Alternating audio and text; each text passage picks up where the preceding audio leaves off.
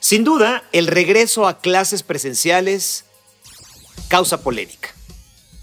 Por un lado, está la postura de que los niños tienen la necesidad de regresar de manera presencial a sus salones, con sus maestras, con sus amigos, compañeros.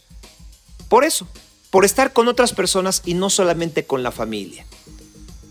Socializar, aprender a trabajar en equipo, jugar, compartir, incluso en el recreo, y tantas cosas que los que ya somos adultos sabemos que son divertidas, que son necesarias. Los padres de familia hemos visto cómo nuestros hijos se han deprimido, se han enojado, han estado hartos de estar a una escuela a distancia. En algunos casos han aprendido menos, han aprovechado menos la escuela. También los hemos visto alejarse de las actividades físicas, que puede ser desde correr en el patio hasta una materia como tal o el mismo deporte. Y eso da tristeza, da preocupación, porque no sabemos exactamente los efectos a corto, mediano y largo plazo sobre la personalidad de un niño de primaria, de secundaria, el que está entrando a la preparatoria, y por supuesto también los universitarios. Alumnos que necesitan la retroalimentación estando cara a cara. Y no solamente por aprender, sino por ser feliz, por divertirte, por coleccionar recuerdos que hasta ya de viejos nos hacen suspirar cuando recordamos nuestros años mozos. Por otro lado, está la preocupación. Los papás tenemos miedo de que nuestros hijos se enfermen. Cuando inició la pandemia, estábamos, si no convencidos, nos habían dicho los infectólogos, los pediatras, los médicos generales, los neumólogos, los hematólogos, en fin, muchos especialistas apuntaban que este virus se contraía por el contacto. Y entonces nos hemos pasado muchos meses limpiando las superficies, limpiando nuestros zapatos, lavándonos las manos, etc. Con el paso del tiempo y con todo lo que se ha investigado, hoy sabemos que el COVID es algo, evidentemente es un virus, pero es algo que está en el aire, que se transmite más por el no uso del cubrebocas, por la nula o poca sana distancia. Porque de pronto es algo como un aerosol que bien podemos aspirar y entonces enfermarnos. Pero también nos dijeron que los niños y que los jóvenes corrían menos peligro, que había que cuidar a los más viejos. Y al menos en nuestro país, con políticas de salud que podríamos discutir, pero que no es el tema de este día, pues cuidamos a los más grandes. Y sí, la mayoría de los grandes han salido avantes, pero también los menos viejos o los maduros también se enfermaron. Los jóvenes parecía que no les iba a hacer nada. Insisto, pasó el tiempo. Y con una población que estaba revisando las cifras hasta eh, estos días, rondábamos poco menos del 50% de vacunación total. Algunos con una dosis, otros con dos dosis con el esquema completo. Pero entonces, este esquema de vacunación no solamente generó inmunidad de muchas personas, también generó la mala confianza. El confiarnos, el de ya la hicimos, ya las vacunas son el escudo que necesitamos para hacer nuestra vida cotidiana normal. Y no. Por más de que nos lo han dicho, las vacunas no te hacen invisible al virus. Te protegen, sí, pero te puedes enfermar. Es mucho menos probable que te mueras o que tengas una enfermedad grave, pero sí te puedes enfermar por primera vez, por segunda o por tercera vez, como ya hay casos. Y entonces esta confianza de los adultos, de los más viejos, los de arriba de 40, 50, 60, etc., pareciera que se contagió a los más jóvenes, que por un lado, porque son jóvenes, porque son inmaduros, porque son inconscientes, porque quieren vivir la vida, porque caray, estar encerrado es estar en una cárcel, aunque sea tu propia casa o tu propia habitación. Y como joven quieres abrir las alas y volar, y conocer otros nidos, y enamorarte, y besar, y abrazarte, y amar, y tener intimidad, y también salir de, fiesta, en fin, todo lo que ya sabemos. Ahora nos damos cuenta que el virus no es que no le haga caso a los chavos, no es que no le haga caso a los niños, pero está encontrando más receptores fáciles de seducir en los jóvenes y en los niños, lamentablemente. Esto, aun cuando la Secretaría de Educación Pública o algún eh, sistema de salud de nuestro país sacó un cartel, ¿no? Diciendo que no hay a la fecha datos para que, eh, que, que, digamos, que confirmen que la pandemia le afecta a los niños. Sabemos que sí se contagian. Mis hijos, Franco y Mía, se contagiaron de COVID en enero, igual que yo. A ellos, eh, pues no les fue mal, fueron asintomáticos. Pero en otros capítulos de Sin Duda lo he platicado. He tenido historias muy cercanas donde niños, después de haber sido contagiados de COVID y aparentemente recuperados, presentaron el sistema, el síndrome inflamatorio respiratorio pediátrico. Se inflamaron y estuvieron en riesgo de morir. Hago todo este preámbulo porque, pues ahí está, el regreso a clases. Y entonces, en esta parte del miedo,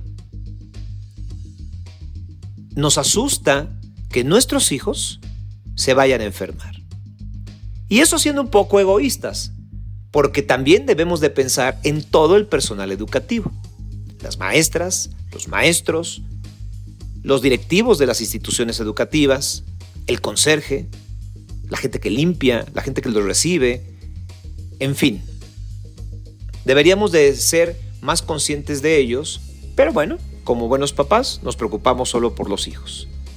Y entonces estamos discutiendo entre nosotros, hablo papá, mamá, matrimonio, amigos, vecinos, comunidad del campus en las que están inscritos los hijos, si los vamos a llevar o no.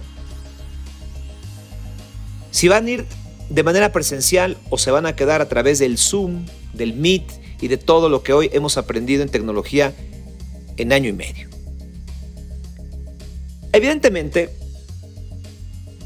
es una edición de cada familia. Y así nos lo han hecho saber las autoridades y las escuelas.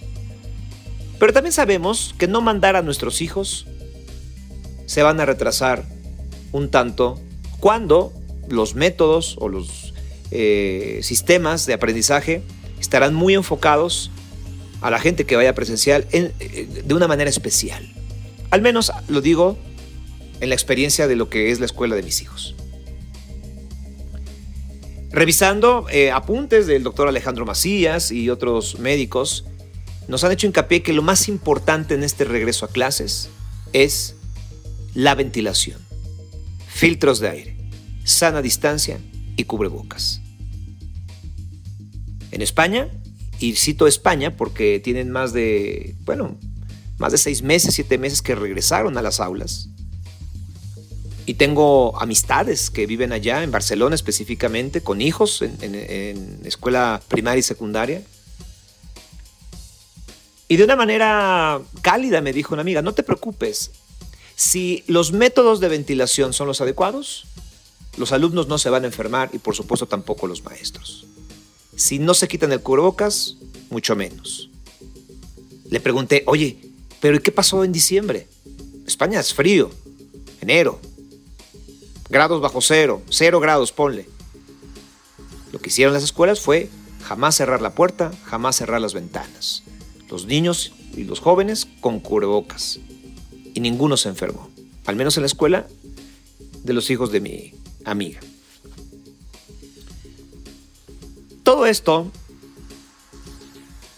espero que ayude a la conversación. Pero creo que tenemos que a abonar a esta plática, a esta discusión, pues al menos a una voz que representa o podría representar a muchos maestros. En esta ocasión me acompaña Azul García Ochoa. Ella es profesora de inglés desde hace 15 años y desde hace 10 se ha especializado en los niños de primarias públicas. Ha visto, por lo mismo, pasar varias generaciones y como todos, pues vio afectada su labor profesional desde hace 17 meses y contando. Esto cuando inició la pandemia. Dio clases virtuales, a distancia, y ahora se prepara para el regreso a las aulas en la Ciudad de México y en todo el país. Azul García, bienvenida sin duda. Muchas gracias, buenas noches. Me da mucho gusto que estés con nosotros, Azul. Eh, este programa lo podría haber hecho con algún funcionario público, ya sea de educación o de salud, o de nuevo con una pediatra o con algún especialista en enfermedades respiratorias, en fin. Pero decidí recurrir a una maestra eh, como tú, porque sigo pensando que les han dado poca voz a ustedes. Debo decirte que mi mayor reconocimiento al ladito de los médicos está para los maestros. Hemos visto cómo se la han partido literal, cómo han modificado su propia eh, vida cotidiana al llevar el salón de clases a su casa y al mismo tiempo llevar sus actividades cuando uno está en casa. Y eso genera conflicto y genera estrés y genera más trabajo y genera más cansancio. Eh, a nombre de mi familia y de muchas familias, te agradezco tu trabajo, Azul, sin que tú seas maestra de mis hijos, pero lo hago de manera simbólica para dar las gracias a todos los maestros de este país. ¿Qué opinas de regresar a clases? Eh, ¿Estás emocionada? ¿Tienes miedo? ¿Qué pasa por tu cabeza? Bueno, primeramente muchas gracias por tus palabras. Es algo que reconforta porque efectivamente somos la parte de este proceso educativo que no ha tenido voz y que quienes nos han representado no se expresan correctamente o no eh, reconocen el gran esfuerzo que todos los docentes de este país hemos estado haciendo.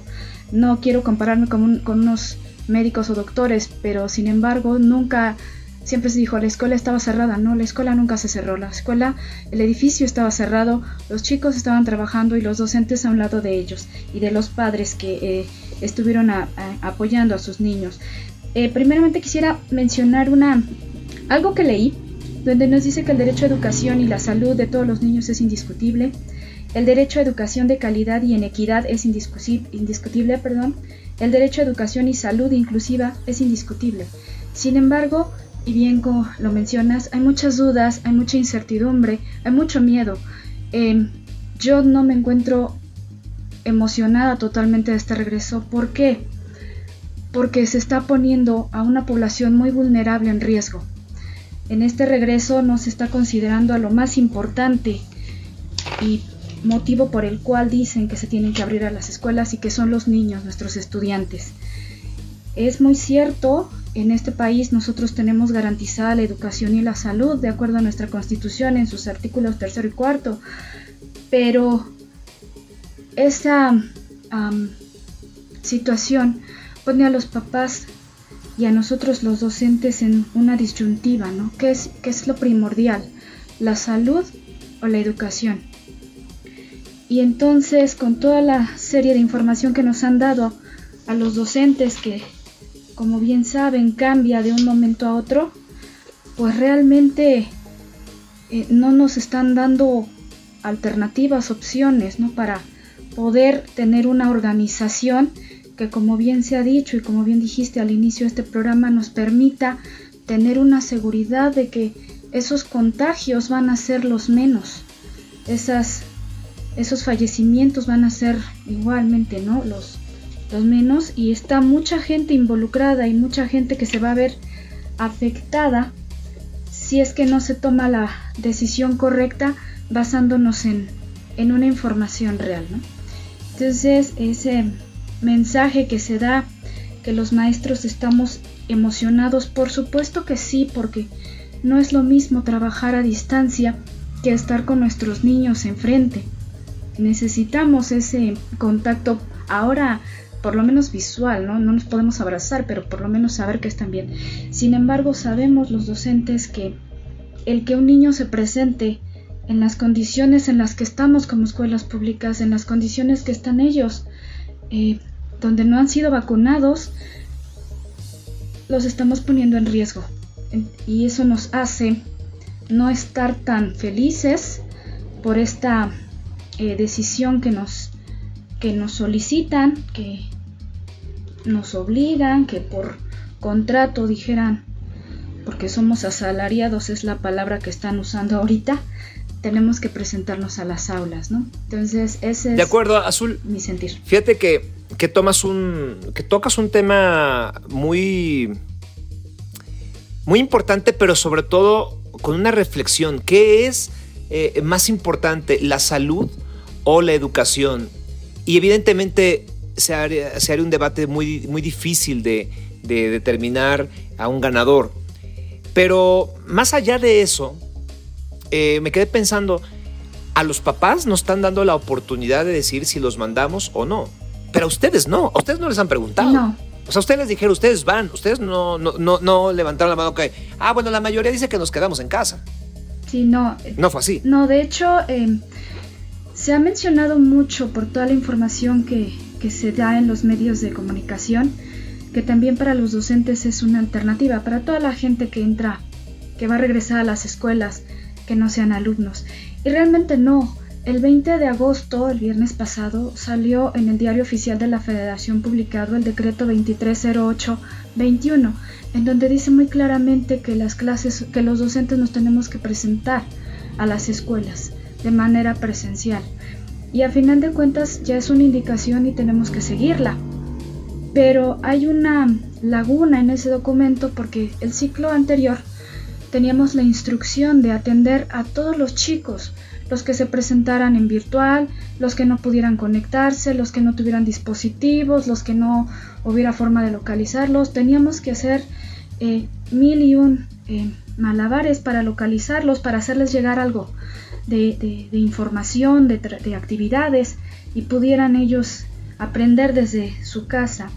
En esta ocasión, en ese mismo documento, eh, habla de que es presencial a partir del 30 de agosto y menciona que en caso de los alumnos cuyos padres decidan que no van a acudir a las escuelas y que se van a quedar en casa, posiblemente, posiblemente la autoridad educativa, los supervisores, los directores, los ATP, posiblemente les hagan llegar algún, eh, alguna guía, algún trabajo posiblemente los atiendan y todo queda ahí, en posiblemente. Entonces yo como papá, al, si yo leyera ese documento, a mí no me están eh, dando otra alternativa para que mi hijo aprenda si yo decido no mandarlo a la escuela, porque todo es una posiblemente, tal vez, quizá. Y entonces voy a tener que tomar la decisión a la mejor de enviarlo para que no pierda el año como solemos decir, ¿no? Perdió el año. Así que este no como docentes no tenemos alternativa, tenemos que estar al pie de las de las escuelas a la entrada este lunes 30, iniciando nuestra jornada y nuestro ciclo escolar. Y definitivamente a los padres de familia que decidan que sus niños, sus hijos se queden en, en casa, tampoco les dan una opción a elegir o, una, o información de cómo van a recibir los chicos esos, esos conocimientos, esas clases, porque los profesores no vamos a dar clases a distancia, no vamos a ir virtual. De acuerdo. Y eso, qué bueno que lo tocas porque te iba a preguntar tú cómo lo vas a hacer. Voy a poner el ejemplo. En la escuela de mis hijos, es una escuela particular, lo debo aclarar, nos van a dividir en, en dos grupos. Este, los que van eh, lunes presencial van lunes y miércoles otros irán martes y jueves y el viernes eh, será a distancia, es decir, dos días a la semana presencial, tres días a la semana eh, a distancia. Y dentro de ese mismo esquema en, burbujas. Eh, algunos son los azules, otros son los rojos, en grupos pequeños. Ya vimos las fotografías de cómo está dispuesta la escuela con una separación importante entre los pupitres. Instalaron aulas externas en los patios y en el lunch, por ejemplo, eh, al tomar el lunch o el del recreo, el refrigerio, eh, los, eh, los niños no podrán ah, hablar, es decir, se quitarán el cubrebocas para comer a, distancia uno de otro y no podrán hablar y hasta que terminen de, de, comer podrán platicar en alguna circunstancia. han instalado filtros de aire y también eh, las ventanas y las puertas van a estar abiertas de manera permanente. Ojo, esto es una escuela particular. En una escuela pública, lamentablemente y dolorosamente, a veces no hay ni agua. En tu caso, en donde trabajas azul, y tampoco quiero colocarte en una posición complicada, no digamos el nombre de la escuela, ¿cómo están las cosas? Bueno, efectivamente, como mencionas, las condiciones en una escuela pública son totalmente diferentes. Mi escuela se encuentra en el centro, en la alcaldía Cuauhtémoc, está en el primer cuadro de la ciudad. Tenemos agua, pero no tenemos la infraestructura necesaria para poder decir que vamos a asegurar o vamos a dar esa distancia. Em, a nosotros se nos exige que trabajemos según lo que tengamos por escrito. Y lo, que único, lo único que hay por escrito al momento es el decreto, el acuerdo, perdón, que te comenté, en donde dice que nosotros vamos a presenciar. Nos mencionan que hay que seguir un protocolo. El protocolo es el decálogo que ya se había presentado alguna vez, ya lo había presentado la secretaria, la titular de Educación Pública, Delfina Gómez, y que resultó que le iba a quitar el, el número 10, entonces nuestro decálogo es de 9 puntos. En entre esos eh, nos habla de la sana distancia, nos habla del uso de cubrebocas, nos habla de posiblemente una asistencia escalonada, no mixta, no virtual, escalonada. ¿A qué se refiere eso? Eh, una propuesta es que lunes y miércoles vayan eh, la mitad del grupo, martes y jueves la otra mitad y el viernes los chicos que tienen un rezago. Em, no se nos ha dicho si vamos a cubrir la jornada de 8, yo estoy en una escuela de jornada ampliada, que vaya a ser de 8 a 2 y media, o solamente, eh, como se había mencionado en, en los protocolos que había para cuando se iba a regresar en junio de este mismo año, en donde se hablaba de 4 horas. No tenemos nada, no hay nada escrito, no hay nada especificado. En el caso de mi escuela estamos pensando hacer 3 eh, horas ¿Por qué? Porque el niño tiene que mantenerse en cubrebocas todo el día. En casa no lo ha hecho y si llegan a salir es nada más durante el trayecto que usan ese cubrebocas. En mi escuela, eh, estando en la antigua normalidad, nos llegaban niños sin cuadernos, sin, lápices, sin lunch. Y no podemos, como somos escuela pública, no tenemos autorizados pedirles más nada que pueda em, comprometer ya su economía. Todos los padres de familia de mi escuela son personas, vendedores ambulantes, que su ingreso diario pues no es fijo. Así que no podemos darnos el lujo de, pedir algo más, sobre todo porque también estamos expuestos a que vayan y nos em, presenten una queja y tengamos nosotros un proceso por haber pedido o solicitado que lleven dos cubrebocas. Entonces, lo que estamos haciendo es, en realidad, organizarnos de acuerdo a un escenario que no sabemos si sea real. Hicimos encuestas para ver cuántos niños sí decidían eh, regresar a presencial. En mi escuela, en toda la escuela van a ir un total de 50 divididos en los 6 grados, 7 porque tenemos 9, 14. No, no, no, de en total. En sí, hay, en unos van a ir 3, en otros van a ir 5, en otros 10, el que tiene más, ¿no? Entonces, como el acuerdo habla de presencial, nos vamos a enfocar a ellos. Como son poquitos, porque son 50, eh, la instrucción es esperarnos hasta el lunes porque así lo dijo la, la titular de la dirección operativa en la que estamos, esperarnos al lunes y estar todos presenciales. De acuerdo. Para ver cuántos llegan, porque una cosa es que hayan llenado una encuesta y otra que realmente asistan. Entonces es lo que se va a hacer. Eh, se va a hacer una jornada hasta el momento si no recibimos indicación de que se tenga que cumplir la, las seis horas, bueno, serían tres. De esa forma no tendrían los niños que tener, necesitar un descanso para un lunch y no habría ese riesgo de que se quitan las, los cubrebocas y pudieran en algún momento tocar algo y, no lavarse sus manitas y llegar a tener un contagio, ¿no? Entonces, esa es la forma en la que se está eh, organizando. Vamos a tener eh, sus credenciales, van a ir por colores para que sepamos qué días le corresponde a, cada quien. Los salones, mañana vamos a ir a pintar, los maestros van a pintar las señalizaciones para que sepan eh, por dónde entrar. Es una sola puerta, pero de qué lado entrar y de qué lado salir. También no hay filas, entonces entran directamente a sus, a sus, a sus, a sus salones. Las maestras van a acomodar las sillas, eh, en mi caso, por el número de, alumnos van a ser 12 en cada, cada día.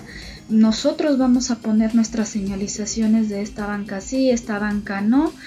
Estamos viendo es, em, el comprar, eh, se me olvidó el nombre, atomizadores para sanitizar a los niños a la entrada. Pero realmente no tenemos una guía eh, que todas las escuelas estemos siguiendo. Cada quien lo va a hacer como, como se vaya presentando el escenario. Exactamente, porque todo ahorita todos son suposiciones. Ahora, regresando a esta parte de la ventilación que es importantísima, al menos en tu escuela, ¿cómo está el tema de la, ventilación en las aulas? ¿Hay ventanas? ¿Las ventanas son pequeñas? ¿Se puede mantener abiertas? Eh, eh, ¿Cómo, descríbenos un poco a lo que tú te vas a enfrentar en ese sentido? En el sentido de la ventilación, afortunadamente no tenemos tantas dificultades porque el ciclo anterior, donde estuvimos en presencial, nos cambiaron todas las ventanas. Eran unas ventanas muy pequeñas de vitroblock, en donde realmente no había mucha ventilación hace en el 2019 nos las cambiaron a aluminio, entonces son grandes y podemos abrir eh, las ah, podemos abrirlas totalmente, entonces el aire sí va a estar circulando, por lo menos eh, nosotros no vamos a tener ese, esa dificultad, las puertas también se, mantienen este, abiertas, pero a final de cuentas pues sí tenemos este, que estar midiendo el, el oxígeno que haya en las, en las aulas y pues no contamos con ese tipo de, de instrumentos. No se autorizó que se comprara con un cheque que llega cada año. No se autorizaron que se comprara, ¿no? Entonces, eh, pues al momento no los tenemos. El protocolo menciona que las profesoras de grupo serán las encargadas como segundo filtro de tomar la temperatura de sus chicos en el salón y nosotros vamos a tener un termómetro por escuela, o sea, un termómetro para todos. Así que pues esa parte no se va a poder cumplir. No puede ser. ¿Cómo piensas cuidarte tú? Esta es una pregunta muy importante porque siempre hemos sentido, desde que inició la pandemia, y hablo en plural porque he compartido y he hablado con varios compañeros, que se nos deja todo, toda la carga a los profesores, a los docentes, que las personas que están en los escritorios no se acercan a nosotros, hablando de parte oficial y parte sindical, no se acercan realmente a ver cómo es la situación de sus escuelas y todo es el maestro lo va a hacer, el maestro lo soluciona porque tenemos vocación y amor por nuestros estudiantes, así lo justifican. Entonces, eh, realmente, y viendo esta situación, y como se ha mencionado, nosotros también somos un agente de riesgo, no solo para nuestras familias, sino para los mismos alumnos. Ellos no han sido vacunados, son vulnerables. Bien lo dices, una vacuna va a prevenir una hospitalización y muerte. Yo estoy protegida más que ellos. Yo tengo mi vacuna, buena, mala, la mejor, la peor, pero yo la tengo. Entonces, si en mi transcurso, si en el transcurso a mi trabajo me contagio, yo no la voy a pasar tan mal. A mi alumno de 6 años, a mi alumno de 12 años, que no tiene nada que lo defienda. ¿Qué es lo que vamos a hacer nosotros? Bueno, lo que nos dicen, yo me tuve que tuve que hablar, tengo primos doctores y les pregunté qué puedo hacer. Y lo que me dijeron fue cómprate porque no nos dan material, eh, todo es cómprate tú. Cómprate tu, tu cubrebocas de tales características, cómprate tu careta. Lógicamente al estar eh, con un cubrebocas y una careta no te van a escuchar. De acuerdo. Tienes que adquirir un micrófono. De esos como de tele, como de los vendedores para que te escuchen y no te desgastes. Todo eso corre por cuenta de los, de los del docente que quiera adquirirlo. Eh, usa una bata eh, o un abrigo largo para que lo uses al trayecto de tu casa a la escuela. Llegando a la escuela, que te rocíen sanitizante, te quitas ese abrigo, esa bata, lo cuelgas y das tu clase. Cuando salgas, pon tu mampara, lava tus manos cada X tiempo, ten tu propio gel. Eh, cuando salgas de tu, de tu escuela, te vuelves a poner esa bata para el trayecto, llegas a tu casa, la persona que te abre la puerta te tiene que sanitizar de pies a cabeza. Te quitas esa prenda y la pones en otro lugar para que este, no lleves ese, ese virus ni a tu escuela ni a tu casa. Eh, estamos comprando, nos dieron un kit para la escuela que consiste en 85 cubrebocas. ¿Para toda la escuela? Sí, y para todo el año. Está ese, ese, ese kit de polipropileno. Ya preguntamos si eso era este lavable o algo. No somos médicos, no conocemos de, materiales. Me dijeron que no, que sí podía lavarse una vez, pero se, se, tiene que desechar porque se deshilacha esa, esa tela. De acuerdo. Entonces, pues realmente lo que estamos haciendo, y a lo mejor suena egoísta, pero creo que no es, si me cuido yo, te cuido a ti.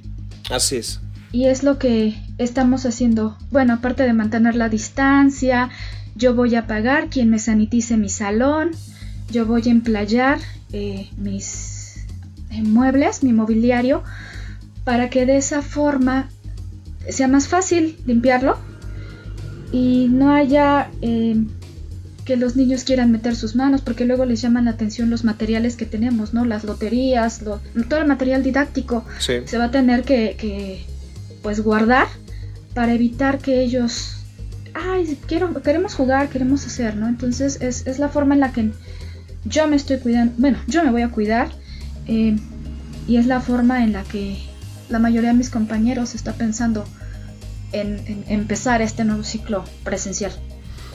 Azul, reitero lo primero que dije al inicio de este podcast. Eh, la verdad es que a ustedes les ha tocado una parte rudísima, eh, sobre todo porque las condiciones de infraestructura del sistema educativo de nuestro país está muy retrasado. Y esto no es de un gobierno, es de muchos gobiernos, de muchos periodos. Está muy retrasado. Y si no estaba preparado para el, avance o el desarrollo propio de los sistemas de educación, menos estaba preparado para una situación de epidemia o de pandemia como lo hemos estado viviendo. Nadie estamos preparados para ello, pero pues las escuelas públicas principalmente son bastante vulnerables. ¿Qué va a pasar? No sé si lo han platicado. ¿Cuál es el protocolo si un niño de tu salón se enferma Qué, qué bueno que preguntas eso porque es una, es una duda que tenemos todos. En junio del 2021 se había hablado de un regreso voluntario y habíamos tenido un protocolo. En ese entonces la educación todavía no era eh, considerada esencial como ahora y nos manejábamos por semáforo.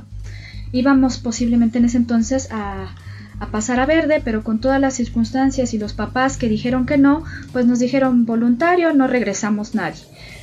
En ese se mencionaba en junio que si un alumno o había una sospecha de que algún familiar con el que el alumno conviviera pudiera estar eh, contagiado a COVID, se cerraba la escuela. A partir de que la educación es considerada una actividad esencial, se elimina el semáforo. En cualquiera que sea el color eh, del semáforo epidemiológico, la escuela no se cierra. Si un alumno nos llega un diagnóstico de que tuvo COVID, el alumno se retira 15 días, todos los demás alumnos siguen asistiendo a clase. Si el docente presenta un síntomas de COVID, hasta que lleve un dictamen o un este, diagnóstico médico de que lo tiene, se va a su casa, el grupo se queda en, la escuela y lo atiende algún otro docente que en ese momento no tenga grupo o la directora los subdirectores. Entonces estamos hablando de una angustia porque eso nos puede llevar a una epidemia. Claro. En la escuela. El hecho, y nos lo han dicho desde hace año y medio, Si tú tienes síntomas, aíslate. Si, aunque no te hayas hecho la prueba o no te den tus resultados, aíslate para evitar que se propague. Aquí no va a ser así. El protocolo nos indica que la escuela no se cierra. Entonces, si yo tengo o presiento o creo o soy asintomático, de acuerdo, estoy eh, propagando el virus no solo con mis compañeros de salón siendo yo un alumno, sino con mi familia y con las personas que se lleguen a topar conmigo en el transporte o en el transcurso o en el viaje de mi casa a mi escuela. Ese es el protocolo que hasta ahorita nos, nos han indicado y viene en, en, la guía para el regreso responsable y ordenado a las escuelas de este ciclo escolar 2021-2022. Y sabes qué, el problema eh, extra a lo que estás platicando es que vamos a suponer que alguno de tus compañeros docentes se enferme y que tú tengas que cubrirlo. Sí, pero o la directora, o la subdirectora, o alguien más.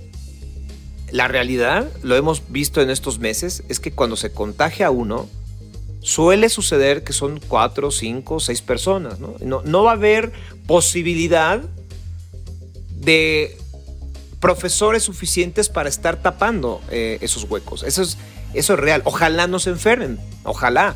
Todos lo deseamos y para eso se, ha intentado vacunar a los profesores. ¿sí? Pero eso es una realidad, de, no tener un protocolo claro o mucho más estricto respecto a la prevención de que alguien enferme, maestro o alumno, aumenta el riesgo de algo grave. Ahora, eh, Estamos hablando de esta parte de los insumos, ¿no? De que tú vas a hallar tus cubrebocas, tu propio gel, eh, que solamente les dieron 85 cubrebocas para, todo el, para toda la escuela, que solamente tienen un, un termómetro. Lo del termómetro me llama la atención, porque a final de cuentas, pues eh, no alcanza, o sea, pero es que es ridículo. ¿sí? Porque además no creo que sea un termómetro de estos electrónicos donde están colocados en las puertas y de manera automática te mandan la señal de que alguien trae temperatura, o así es.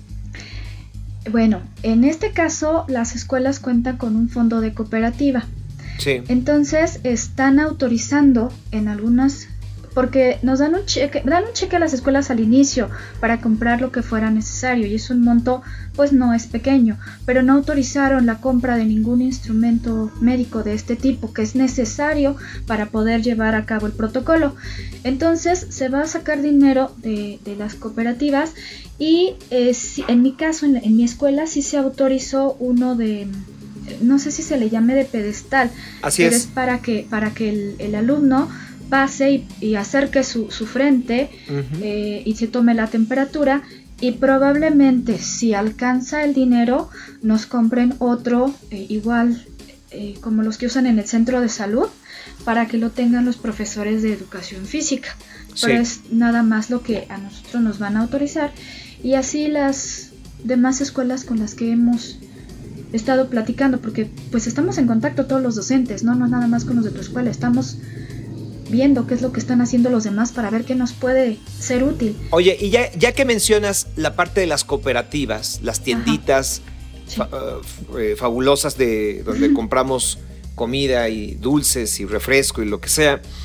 Eh, bueno, creo que en algunas ya retiraron los refrescos y, la comida chatarra, pero bueno, lo, hablo en general. ¿Va a permanecer la cooperativa o la cooperativa ya no va a existir? Porque en la escuela de mis hijos, una escuela particular, insisto, y otras escuelas, eh, no, no van a abrir las cooperativas.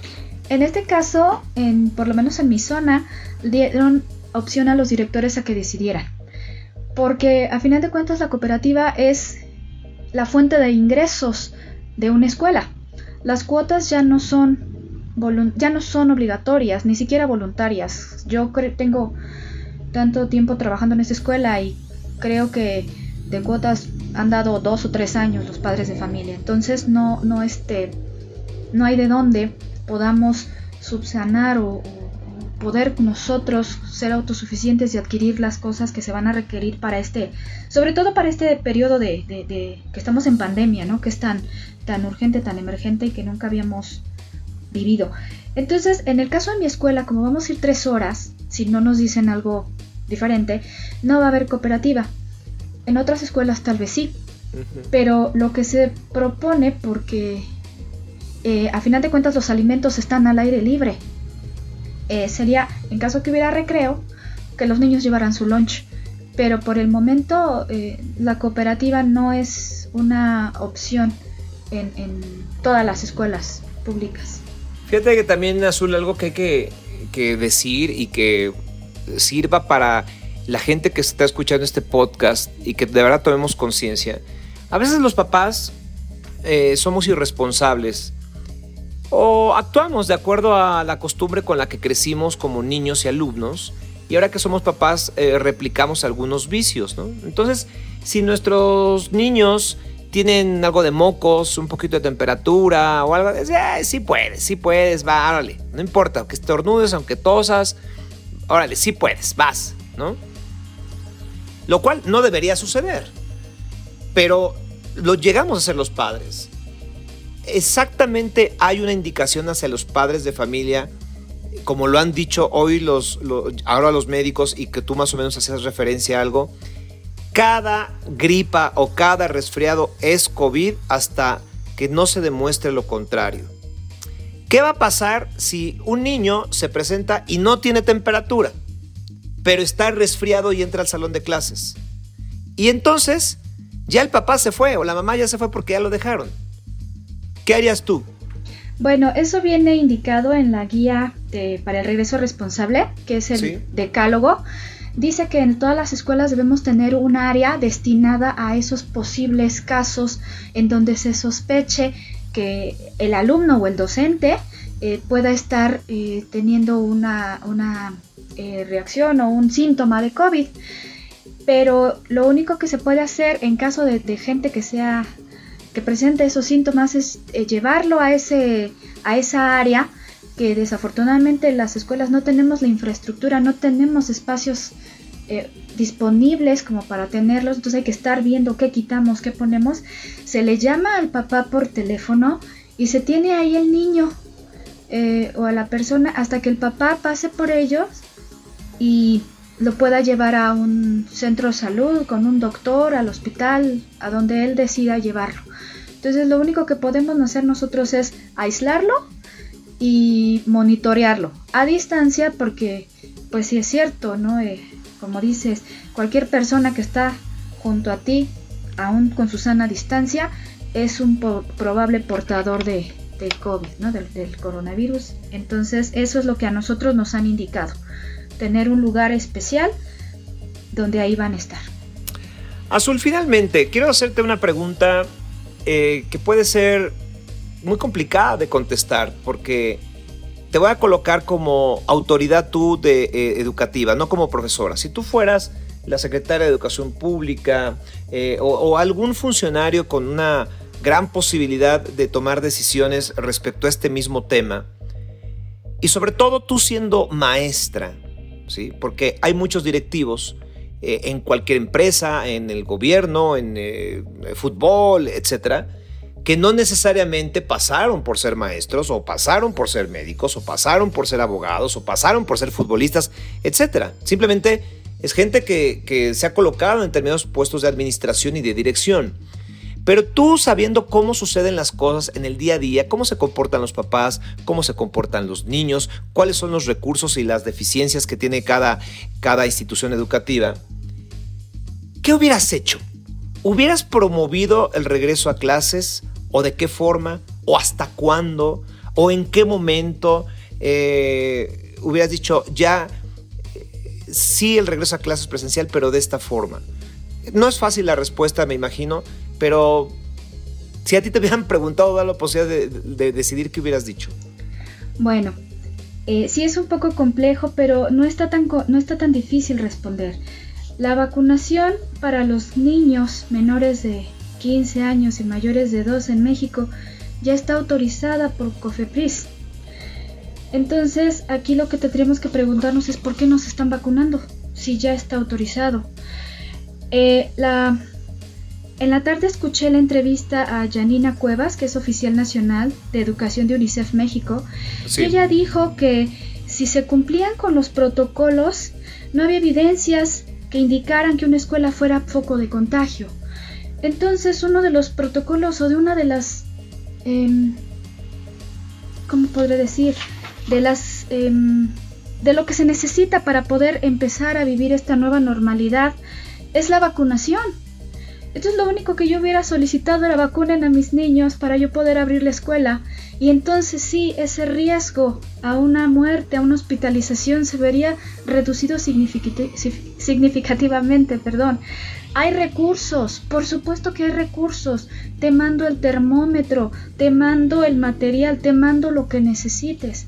Yo creo que estamos dando el motivo equivocado para la apertura de escuelas el motivo que se da es que los maestros tenemos que ahora sí justificar nuestro sueldo y que ya estamos vacunados, pero esa no es la razón. La razón debería de ser, nuestros niños ya están vacunados, ya no hay riesgo, ahora sí podemos atender esa parte socioemocional que tanto se pudo haber visto afectada por no estar junto a sus compañeros, por no estar junto a sus maestros, por no ver a su salón, su escuela, la mascota del lugar, ¿no?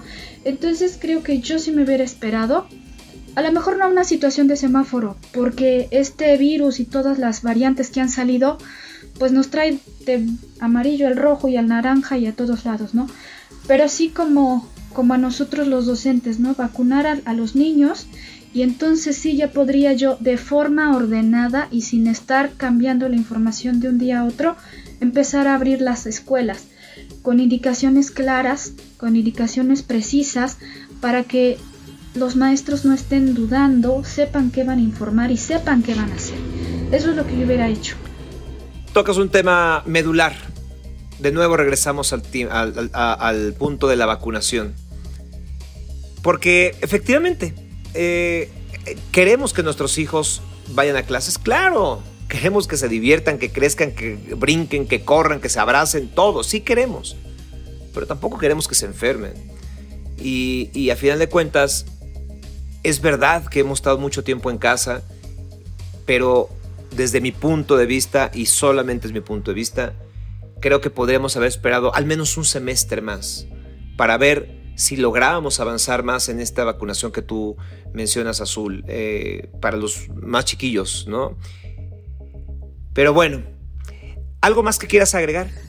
Eh, pues nada más que creo que, como se ha dicho, esto es una decisión muy difícil para los padres de familia. Eh, nosotros como docentes no tenemos alternativa, ustedes sí, y sea la decisión que tomen, no se sientan culpables, sabemos que lo están haciendo de corazón por sus hijos, sabemos que están analizando qué es prioritario, la salud, la escuela, no tengo con quién dejarlos. Cualquier razón que ustedes toman, tengan para decidir lo que decidan es aceptable. Simple y sencillamente yo como docente les puedo decir que mi vocación en amor por mis alumnos me hace quererlos mejor a distancia pero sanos que presencial y posibles víctimas de un contagio. Muchísimas gracias. Muy bonitas palabras eh, que acabas de decir, eh, Azul. Te agradezco mucho cómo has hablado de esta forma tan amorosa y, puntual, tal cual, anteponiendo a los niños, el bienestar de los niños, que sí, parte de su bienestar es la escuela, pero tendríamos que replantearnos lo que dijiste en un inicio. Ahorita, en esta circunstancia, en estos momentos de pandemia es más importante la salud o la educación. Te propongo, Azul, que nos hablemos en un mes. Claro que sí. Que tengamos esta conversación eh, de acuerdo ahora a tus tiempos que van a estar más llenos todavía porque estarás eh, dando clases. Pero encontremos un espacio para que en un mes revisemos cómo te ha ido y que nos cuentes cómo fue el primer día y cómo fueron las semanas siguientes. ¿Te parece?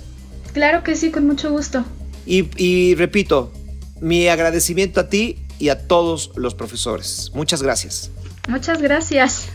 Sin duda, el regreso a clases. Ahí lo tenemos. Aquí estamos.